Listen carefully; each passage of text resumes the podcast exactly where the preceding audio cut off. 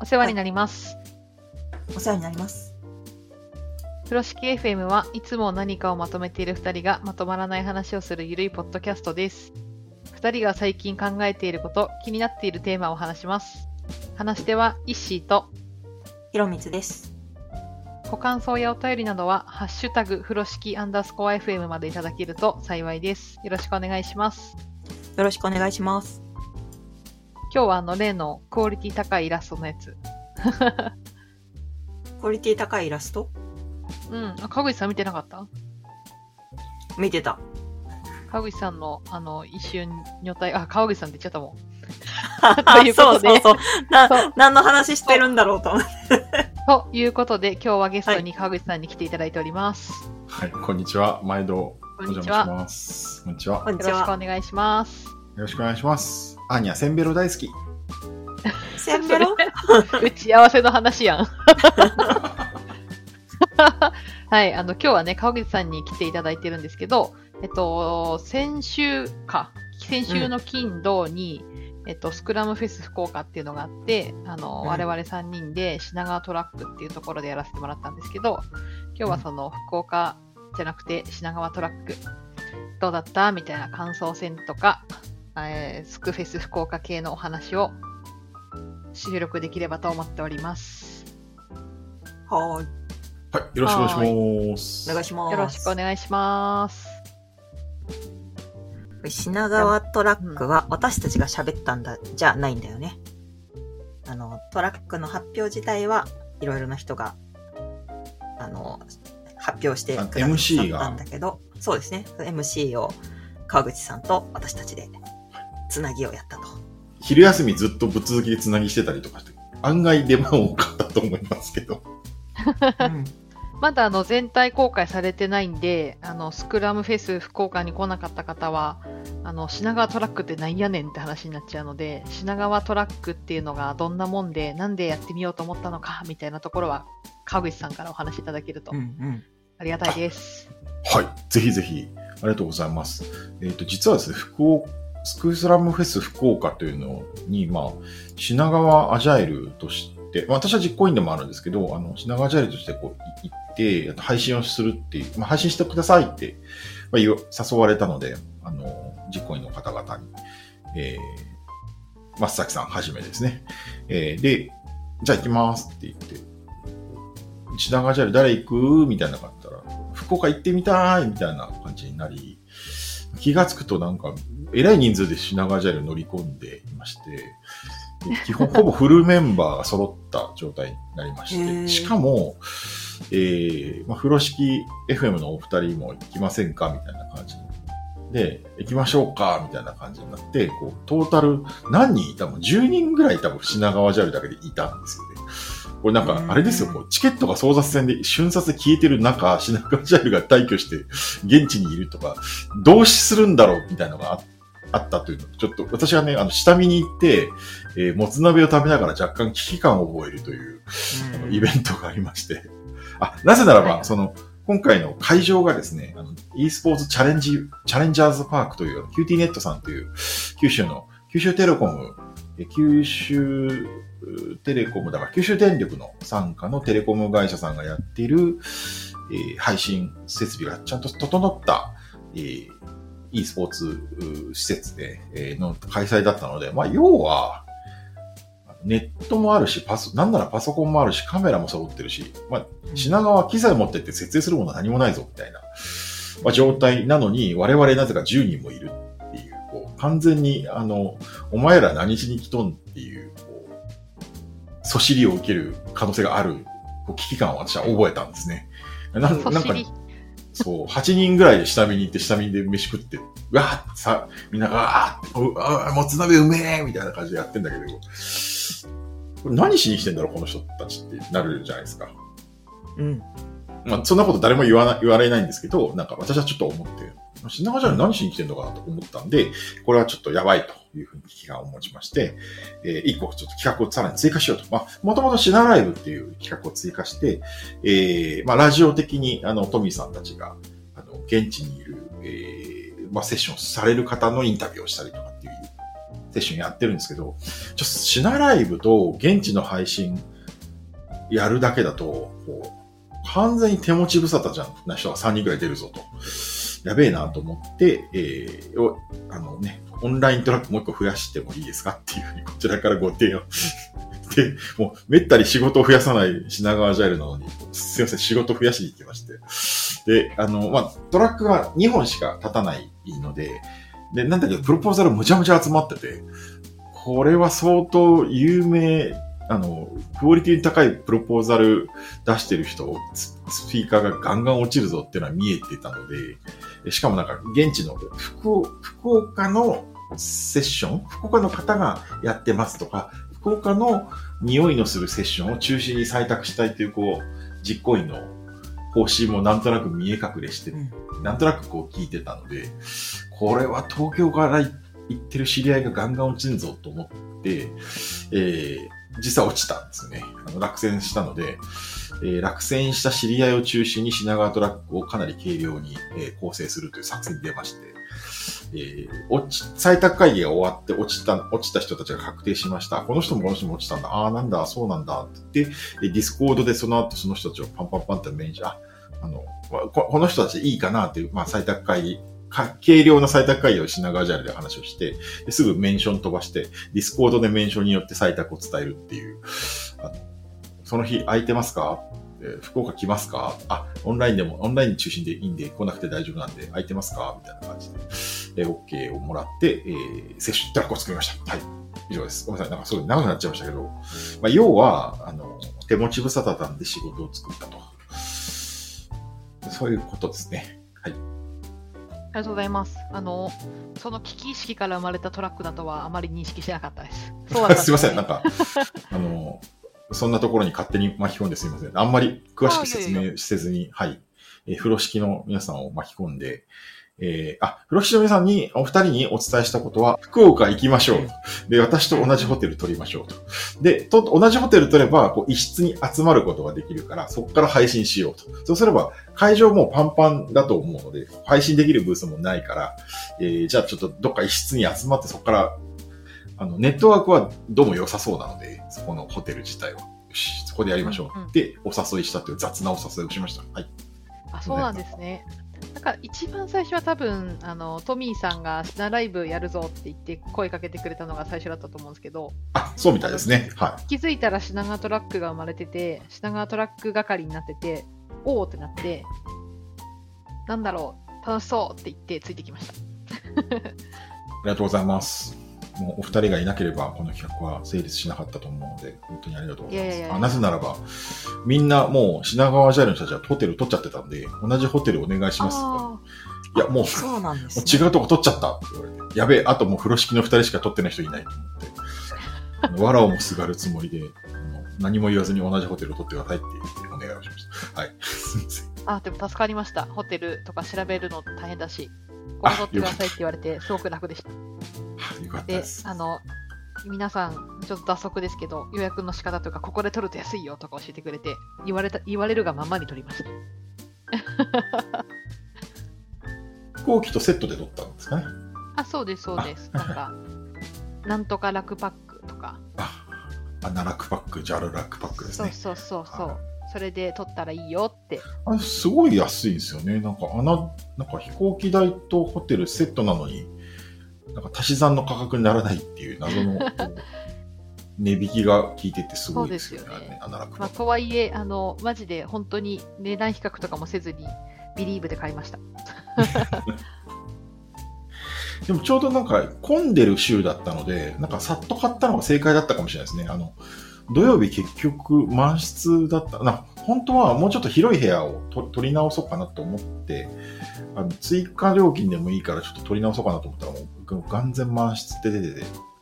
うんうん早めに取ってよかったと思います。あの、ノータイムでその、取れる時に取っちゃったのが正解だったと思います。はい。あの後、ねしばらくしたらもう取れなくなったと思う。行きも帰りも飛行機もいっぱいだったし、ね、飛行機いっぱいだし、街には人たくさんいるし、うん、こんなに人っているんだっていう、久しぶりに 観光地というか、うん。うん、観光のもう流れというか、が復活してるような感じがしましたね。飛行機もすごい混んでたし。空港もね、なんか手荷物検査の人が全然回ってないとかっていう記事が出てたりとか、ドキドキしましたよね。すごい。うん、確かに確かに。うん、そんな感じで、スカイフス福岡に行って、まあ、品福岡なのに品川トラックという名前のトラックをやってきたということです。はい、ありがとうございます。そうですね。はい。じゃあ中身の話をぼちぼちした方がいいかなと思って。今あ、そうですね。はい。ぜひぜひもう、なんやねんってことですね。みんな品川トラックとだけ聞かされて、なんやねんなんて。ちょっと今回新機軸で、なんかは、いちょっとやってみたいことがあったんですよ。あの、うんっていうのは、その、オンラインで配信したときに、はい。休憩時間っていらないのねっていう説が、このこの間の RSCT で出てきて、つまり休憩時間も配信してくれてて、なんかコンテンツがある方が、なんかいいんじゃないかと。あ、なぜならば、えっと休憩時間っていうのはそのオンサイトでやるとき、普通に会場でやるときに、まあ、トイレ休憩とか、順番待ちとかもあるし、それからお水飲みに行くとかもある。ちょっとね、ある。であと、ちょっと会話するとかとか、結構長めに15分の休憩を、まあ私たちのカンパに伝えたいと。でだから45分セッションしては15分休憩っていうパターンなんですけど、15分オンライン、バツッと配信切られて何もなくて15分って結構しんどいよねっていう話がちょっと出てきて、なるほどなって思ったんですよね。確かにテレビ番組だったら、15分間 CM ってこともないし、15分間こうな画像が流れなくて幕開画像だけでもないので、なんかコンテンツあった方がいいよねっていう時はそうだなとですね。で、その上で、なんかちょっとまあ、トラック、あの、各スックフェスでトラックによっては、あの、オンラインで、あの、なんていうの、次の人が来て雑談して、で、次のセッションに入っていくみたいな、こう間を雑談で埋めたトラックとかが、あの、三河とかで出てきてて、あ、これはいいなと思ったんですね。なんで、えー9時半ぐらいから配信始めて、えー5時ぐらいに止めるまで、ノンストップずっと配信ぶっ続けで、なんか喋ってるっていうチャンネルにしてみました。これ初めての実験、私としては初めての実験でやってみたんですけど、結構、そら、あの、で、昼休みも止めないと。結構1時間半とかあるんですけど、1時間半止めないで、飯食いながらでもやるぞ、みたいな感じで。で、まあ、3人いるんで、私たち、休憩しながらでもいいかな、みたいな感じで、えーやりましたという。そういう、そんなトラックでございます。はいありがとうございます。そうですよね。あの、私自身はあまりオンラインでその休憩なしっていうのを経験したことなかった。多分一回もないかな。ないんですけど、今回、あの、めちゃくちゃ面白かったですよね、やってみて。配信、あの、視聴さんの反応も良かったし。そうだからリアルタイムではそんなに多くの人見てないんですよ。そのね、並行セッションもあるので、まあ、10人とか15人とか行ってもそれぐらいの方が見てたんですけど、あのまあでも結構、あ、入った方は結構アクティブに、なんかこう面白い面白いって、あのいろんなご質問いただいたりとか、ディスコで盛り上がってくれたりとか、なんか、笹健太さんなんかこう、まあ彼は登壇者でもあるんですけど、最初切ったら面白いんでそのまま入り浸っちゃいましたよ、とかって言ってくれて、か、なんか謎の、アットホームな、ダラダラ番組として、うまく成立してたかなと思うんですよね。私はこれ一つのモデルは、あの、眠いねっていう、あの、夜中、NHK で夜中にやってる、あの、なんかみんなが寝たら終わるっていう番組があって、あの、まあ、ね、みんなが寝るぐらいまでやるっていう番組があるんですけど、まあ、そういう感じでダラダラやるっていうのがすごいやりたかったんで、すごくうまくいったなと思ってます。はい。ぜひ、なんと見れないのにそれ言ってもしょうがないですけどね。ちょっと、スクフィス福岡参加しててまだ見てない人はぜひ、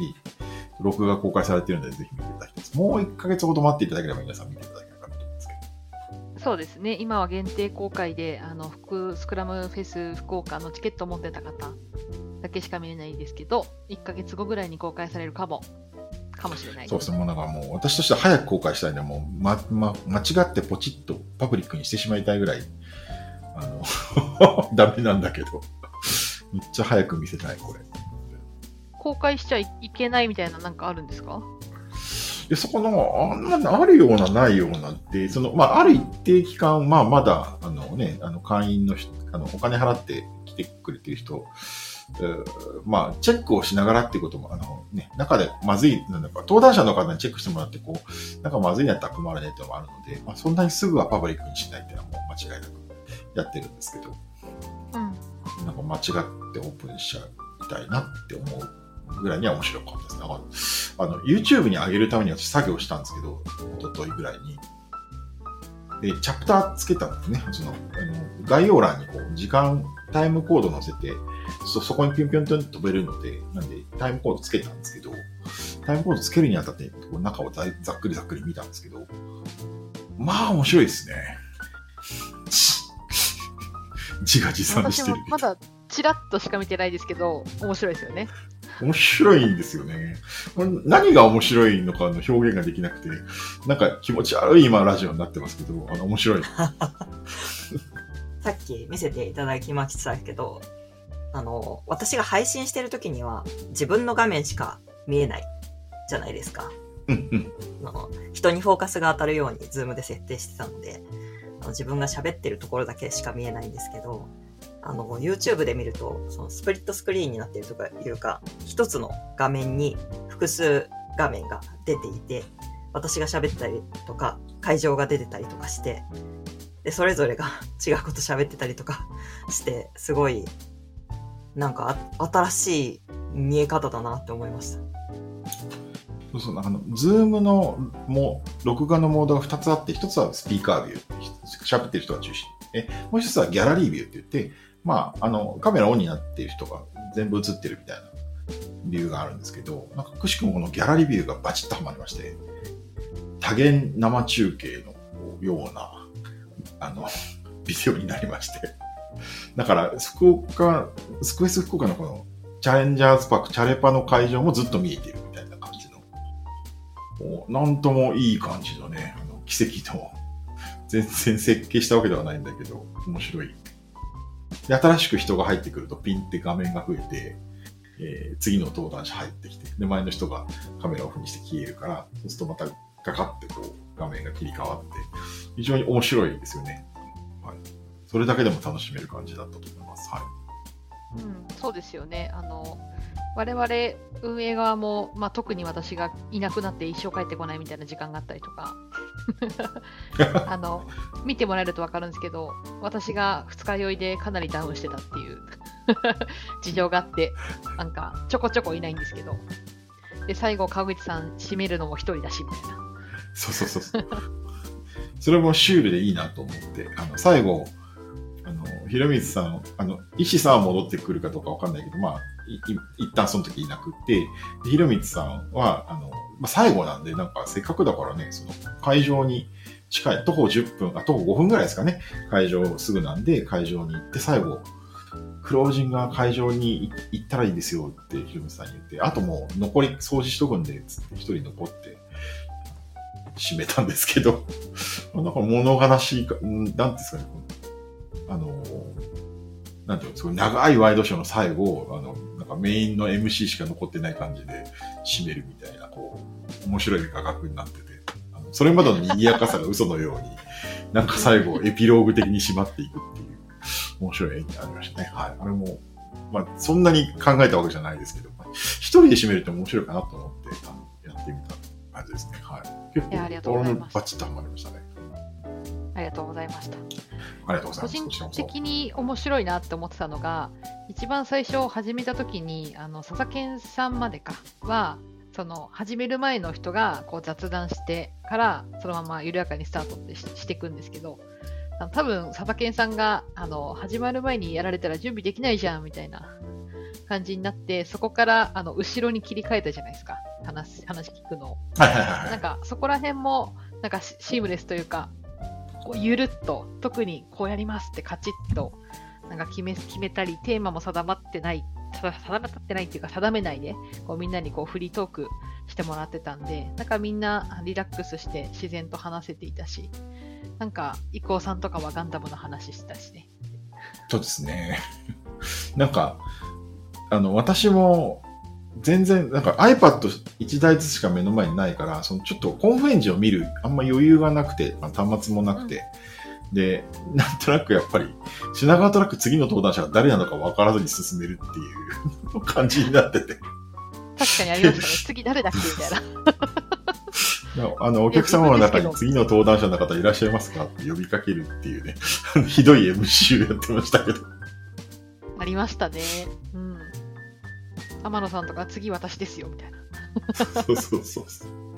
これ MC いらへんですよね。なんか自分で次、次喋りますって始めるんで。いやー、すごい、さすが自立型組織。実質型ですよ。なんか前の登壇の方が、あの、次の方に、あ、これ、あの、ほっとくと、時間だったんで勝手に始めてくださいって言われるパターンなんで、早めに画面共有とかした方がいいですよってアドバイスを送ってる人がいるみたいな。言いましたね。言いました。いやー、面白かった。面白かったって言ったらあれですけど、面白かった。うん。何が面白かった？ライライブってああいうものかなって感じはちょっとしていて、なんかこう、こうまあ、時間は決まってるんですけど、でもなんか、まあそこにこう、街、街というかね、あの、街角があって、そこに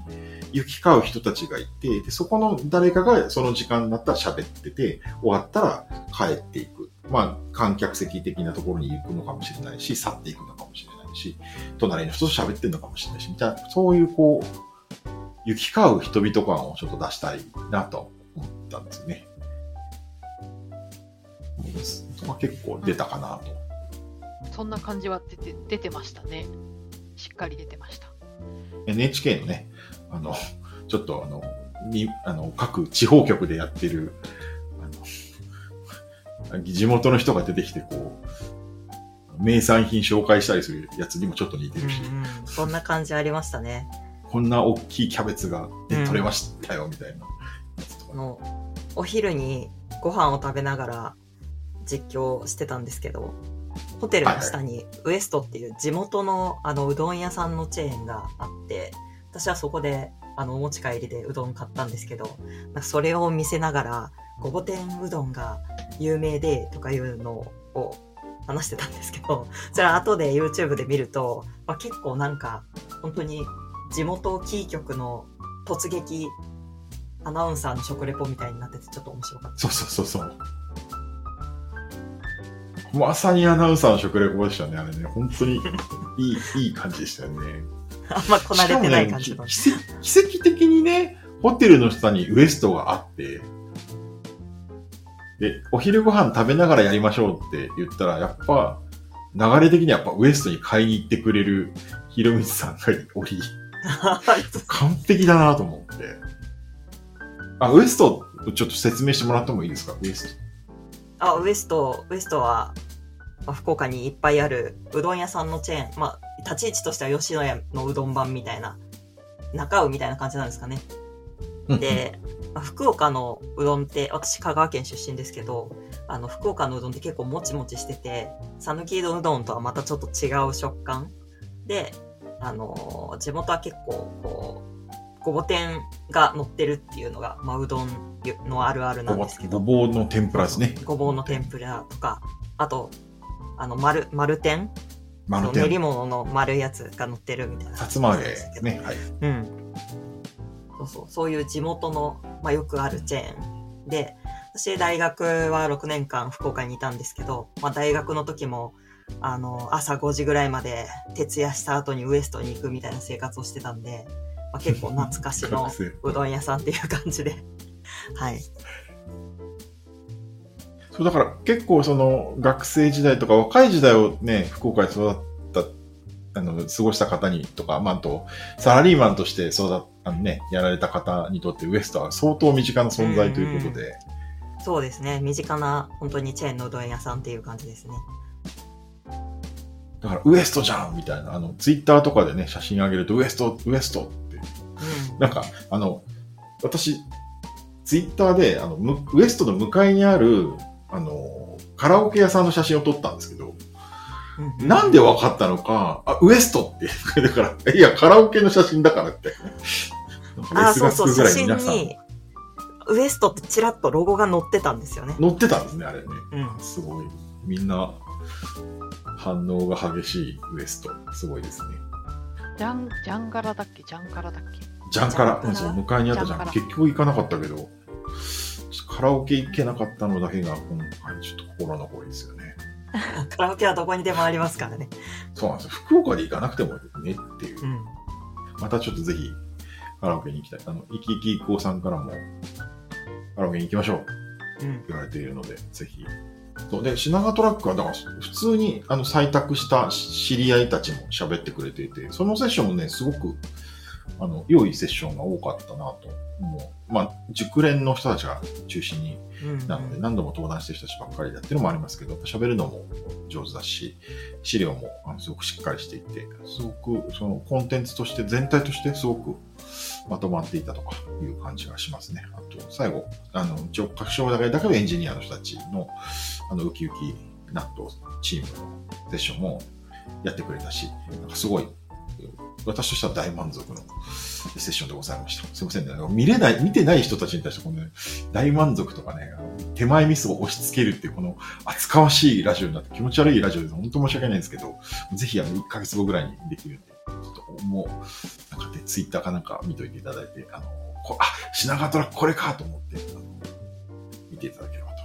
あと、一応、参加した人と共同視聴するのは OK なので、あの、参加した人捕まえて、ぜひ一緒に見ていただくとかをやっていただけると、まあ、7時間ぐらいあるんで一緒に見るってどうすんのみたいなのあるんですけど、まあ、ぜひちょっと軽く見ていただけるといいかなと思っております。全体配信されたらまた、あの、ポッドキャストと一緒に再周知しますか？あ、いいですね。でも私、あの、この間に、あの、お邪魔し、あの、風呂敷お邪魔した時に、なんかもう寝る時に聞くならこれが一番だっていうふうな、謎の激推しをしてしまったんですけど、癒し系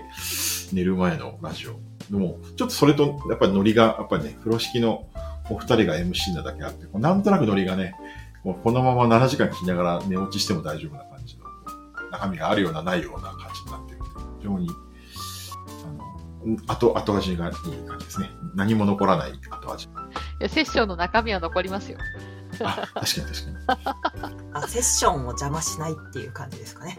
中身を。そうですね。はい。セッションもね、なんかこう、なんか、あ圧が強い、刺激的なセッションあんまなくて、なんか、聞きやすいやつが多かったんですよね。なんか不思議と。そうですね。なんかシュッ、シュッとしてたみんな。うん。うん。なんか、あるじゃん、なんかこう、問いかけ系のセッションとかじゃないですか、この、あなたならどう思いますか？みたいな。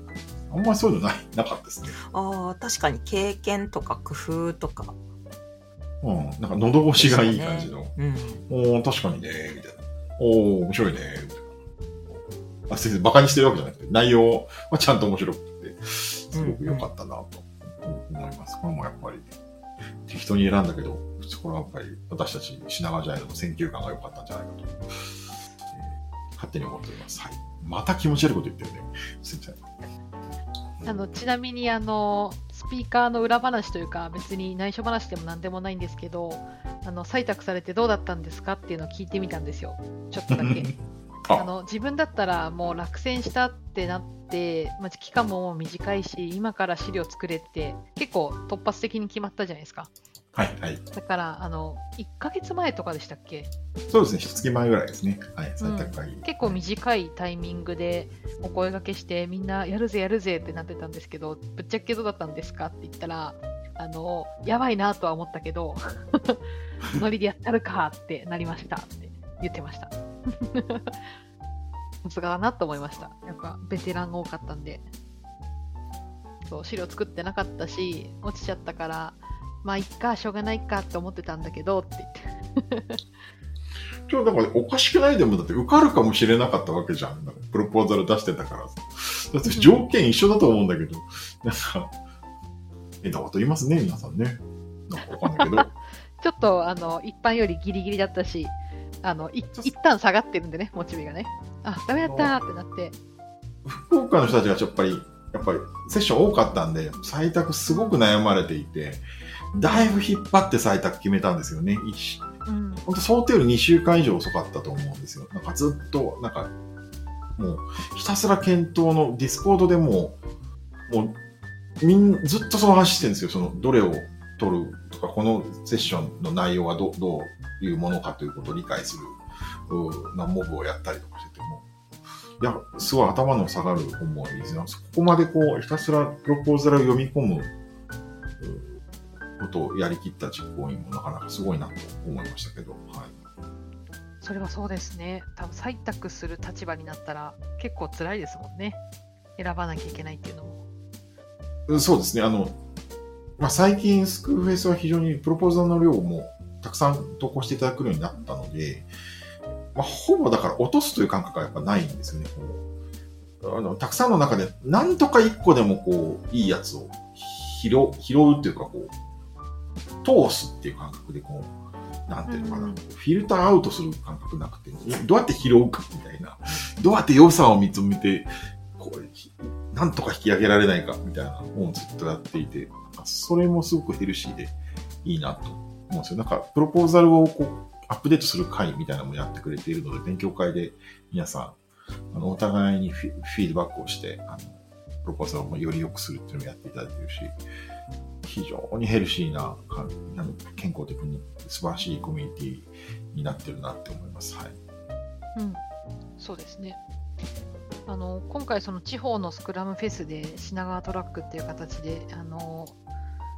先ほどの福岡のスクフェス福岡の方の、まあ、採択のこう基準というか、がその福岡にゆかりがあるとか、福岡の匂いがある人を採択したいっていう気持ちがあったっていうのがあって、まあ、それを現地でたたまたまっていうか雑談の中でそういう話を聞いてあそうなんだと思ったんですけど確かに地方でスクラムフェスやるメリットとか目的ってそこだよなっていうのをちょっと改めて気づいたんですよね。ってなった時にあのまあ、今回みたいなこう福岡だけど福岡とは全然関係ないトラック1個あるよみたいなのってそのそそもそもの地方を開催するスクラムフェスの目的も果たせるし、まあ、いろんなところで登壇したりしたいなって人も救えるしっていう意味であすごくバランスいいなって思いました。でしょ？うはい、また気持ち悪いこと言ってる。でもなんか、そう、そうなんですよね。こう、い一個足したら、なんかすごくいろいろいい。な誰も反対しないだろうし、その、まあ、単純に言うと実行委員の人の、えっと、負荷をちょっとだけオフロードできるかなと思って、まあ、負荷の一つは選ばなきゃいけないっていう負荷もあるじゃないですか。こう、うん落とさなきゃいけないっていうのが、おお結果的に落ちてしまう。人がたくさんいて、で、例えば RSGT とか他のスクエスでガンガン出てて、こう、楽しい話をしてる人すらも落とさなきゃいけないっていうのは結構なかなか心理的なハードルだ。まあだから2週間とかかけて頑張られたんだと思うんですけども、であれば、なんか、そこの、まあ落ちたもので、まあ知り合い中心で軽量にやりましたけど、まあ、ね、少し花を添え、邪魔しない程度に花を添えられるのであれば、それは面白いかなと思ったというところではございます。はい。まあ、ありがたいことにね、こう、皆さん、福岡に実は縁があったりとか してて、それもまたいいいいですよね。そうですね。じゃあ、なんかぼちぼちいい時間なので、なんか今後もこういうような品川トラックとかをやっていくんだったら、なんかもっとどうしたらいいかなとか、なんかそういう話をちょっとできればと思ったんですけど、やり残したこととかね。やり残したこととか、今回気づいたことも多分あるんじゃないかなと思ってて、ひろみつ先生のお言葉を待っております。え、私ですか？川口さんがやり残したことではなくて。あ、私？うん。それぞれ私は、私はあんまないです。ない。もうね今ねそのそその時間その時間でできるすべてを思いつくすべてをやりやりきったんで私の中で今白紙ですねも素晴らしすぎる。う同じこともう一回やったらまた一からあのこうその時々考えてややるだけだなっていうぐらいなんかだから本当にやり残しなくて。はい、すごい良かったななんか天ぷら食いに行くのち食べなかったなぐらい それは福岡でやり残したことですね。あ天ぷらの平尾？まあうん。平尾平尾、うん。平尾に行かなかったなぐらいですかね、はいじゃあ配信はバッチリだったってことですね。そうっすね。うん。なんか、機材トラブルもなく、まんまとハマって。ひろみさんはいかがですか？いや、やり、やり残したことみたいなのは、もうないんですけど、あの、今回お昼ご飯の話とか、なんか福岡のその雰囲気、例えば、ホテルの下に地元のラーメン屋さんがあって、すごい匂いが漂ってくるとか、なんかそういう話をしてたのが、なんか結構その地方独特だなと思っていて、やっぱりそのオンラインで見てる人たちって東京から見たりとか、全然違う県から見てる人たちがいるわけじゃないですか。でも今回やってるのはスクフェス福岡であって、で、その時のなんか食べ物の話とか地元の話とか、なんかそういうのが差し込まれてるのが意外と面白いなと思って、その地方地方紹介というか、なんかそういう環境の中で今開催されてるんだよっていうのが面白いなと思ったので、なんか他のところでももしやるんだったら、なんかそういうことができると、なんか良さそうだなって思いました。いい話。そうね、あの、一行者のね、激烈な匂い。私、9時ぐらいに予告してたんですけど、最初、まあ、まだ開けときますけど、多分一行者の営業が始まると激烈な匂いきますから、10時ぐらいに、プワーンって来て、これこれこれっつってガッて窓閉めました。本当に豚骨臭がすごい、あれ私たち5階でしたよね。5階だったけど、5 5階まではい匂ってくるだけのこうラーメン臭が。近所の人たち文句言わないんですかね、あれね。少なくともホテルの人は文句言っていいと思うんだよね。あの まあそれもご当地感として受け入れてる人もいるのかもしれませんけど。確かにね。うん。まあ、ふ福岡のラーメンの U ですからね、一行者。もう何店舗もあって。はい、では、最後、石井さん、やり残したこと、今後、やりたいこと。そうですね。まずは二日酔いにならないということが大前提ですね。そこはね、あの、ネクストがあれば頑張頑張ります。えっと、そうですね、個人的に次、あの、どうやってやるのかなって気になっていることに近いんですけど、今回はその、初めてのチャレンジだし、あの、仲いい方を呼んでやったっていうのがあるので、次はもしかしたら、じ普段はあんま喋ったことない人とかを採択するってなると、多分もうちょっと場作りしないといけないかなとか、そういったところをこう、うん、あの仲いい人を呼んでやるのは楽しかったけど、あのまあ、今回その私が二日酔いで倒れてたっていうのもあるんですけど、まあ、あんまり動けなかったんですけど、じゃあ、あの川口さんじゃなくてもあそこ立てるよねとか、うん、なんかそういう風にするためには、なんかもうちょっと頑張んないとなというか、工夫しなきゃいけないところがありそうだなという風に感じました。ありがとうございます。まあ、私たただ、ただただ喋ってただけなんで誰でもできるんじゃないかなと思ってるんですけど、昨日、品川茶屋であれは川口さんしかできないって言われてしまいまして。あの程よいゆるさっていうのは、そんなすぐ真似できるものじゃないですし、なんか例えば、初めましての人とあれできますかって言われると、ちょっと難しいですよねって思うんですよね。あ、うん、確かにね、まずは知り合いだっていうのは、あの、いつ、ね、一歩のアドバンテージとしてはありますもんね、確かに。そうです、そうです。私も何人かは、あの、お名前は知っているとか、お顔は拝見している方だけど、あんまり直接喋ったことないなって方がいたりして。でもそういう、川口さんがすごいあの場を作ってくれたので、私たちも喋りやすかったし、なんか、初対面なのに目の前でうどん食ってるみたいな状況になってたりとかしましたね。確かにね、確かに。確かにちょっとシュールですよね。初めての人の前でうどん食うって。確かに。はじめまして、うどん食べてますみたいな。全然考えてもなかった。そう。だつうん。全般的ににじみ出る生活集みたいな感じは受けたかなと思ってます。はい。あ、あともうもう一個あった。もう一個あった。あれですよ。川口さんの部屋で配信したんですけど、はい。川口さんが寝る場所なかったっていう、もう、機材を。どんどんどんどんセットされてて、すごい片隅で寝てたっていうのを聞いて、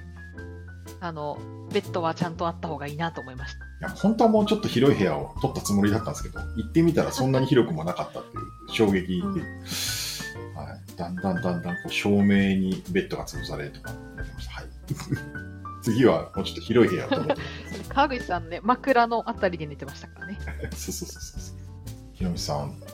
どうですか？あの、はいごぼ天うどんを食べ食べながら配信した人として、次の抱負大手うどんになってますね。次の抱負。そうですね。まあ、今回は結構川口さんにすごい助けていただいたところもあったので。なんか、ただ食べてただけだけど。いえいえ、なんかそうやって、こう、配信もうちょっといろいろ喋れるようになると、なんかいい、良さそうだなっていう。個人的野望としては。いや、あの、ひ非常に前向きでいいんですけど、これどこに行きたいんですか？どこに向かってるんですかこの二人は。何目指しとるんやっていうところにはなりますよね。あ、でもあの、人の話をね、うん拾えるようになりたいなあ、そうそうそう、深掘りできるようにね。深掘りできるようにね。深掘り。うん。深掘りの人はうまいですからね、確かにね。私たちも広げられるように。いや、もうお二人ともあの素晴らしいラジオをやられているので、あのぜひ、今後ともよろしくお願いしたいと思います。ありがとうございます。よよろしくお願いいします。多分新潟で、あと、なんかデボプスデーズもちょっとやりそうですね。なんで、ちょっといろいろ仕掛けよう、仕掛けようとかみんなでなんかやろうねって言ってるので、ぜひ、はい遊んでください。ぜひとも、はい。特に新潟は、ちょっと企画が大きくなるかもしれないので、ぜひご協力いただければと思っております。ありがとうございま承す。知です。いや今の言葉いいなと思ったんですけど、やっている側が遊びの感覚でやってるっていうのが多分一番あの空気を作ってたんだろうなと。ガチガチにもう100%成功させるぞみたいな、そういうテンションじゃなくて、楽しもうぜってスタンスでやれてたのが一番楽しくなったのかなって。素晴らしい。包まれてしまいました。さすが、さすが風呂敷。すごい、全然包んだつもりなかったけど、包めてたと言われてよかったです。はい、ということで、結構いい時間かな。包めたし、いい時間なので、この辺でクローズできればと思います。はい、では、川口さん、本日もありがとうございました。ありがとうございました。お邪魔しました。はい、では、バイバーイ。バイバーイバイ。バイ。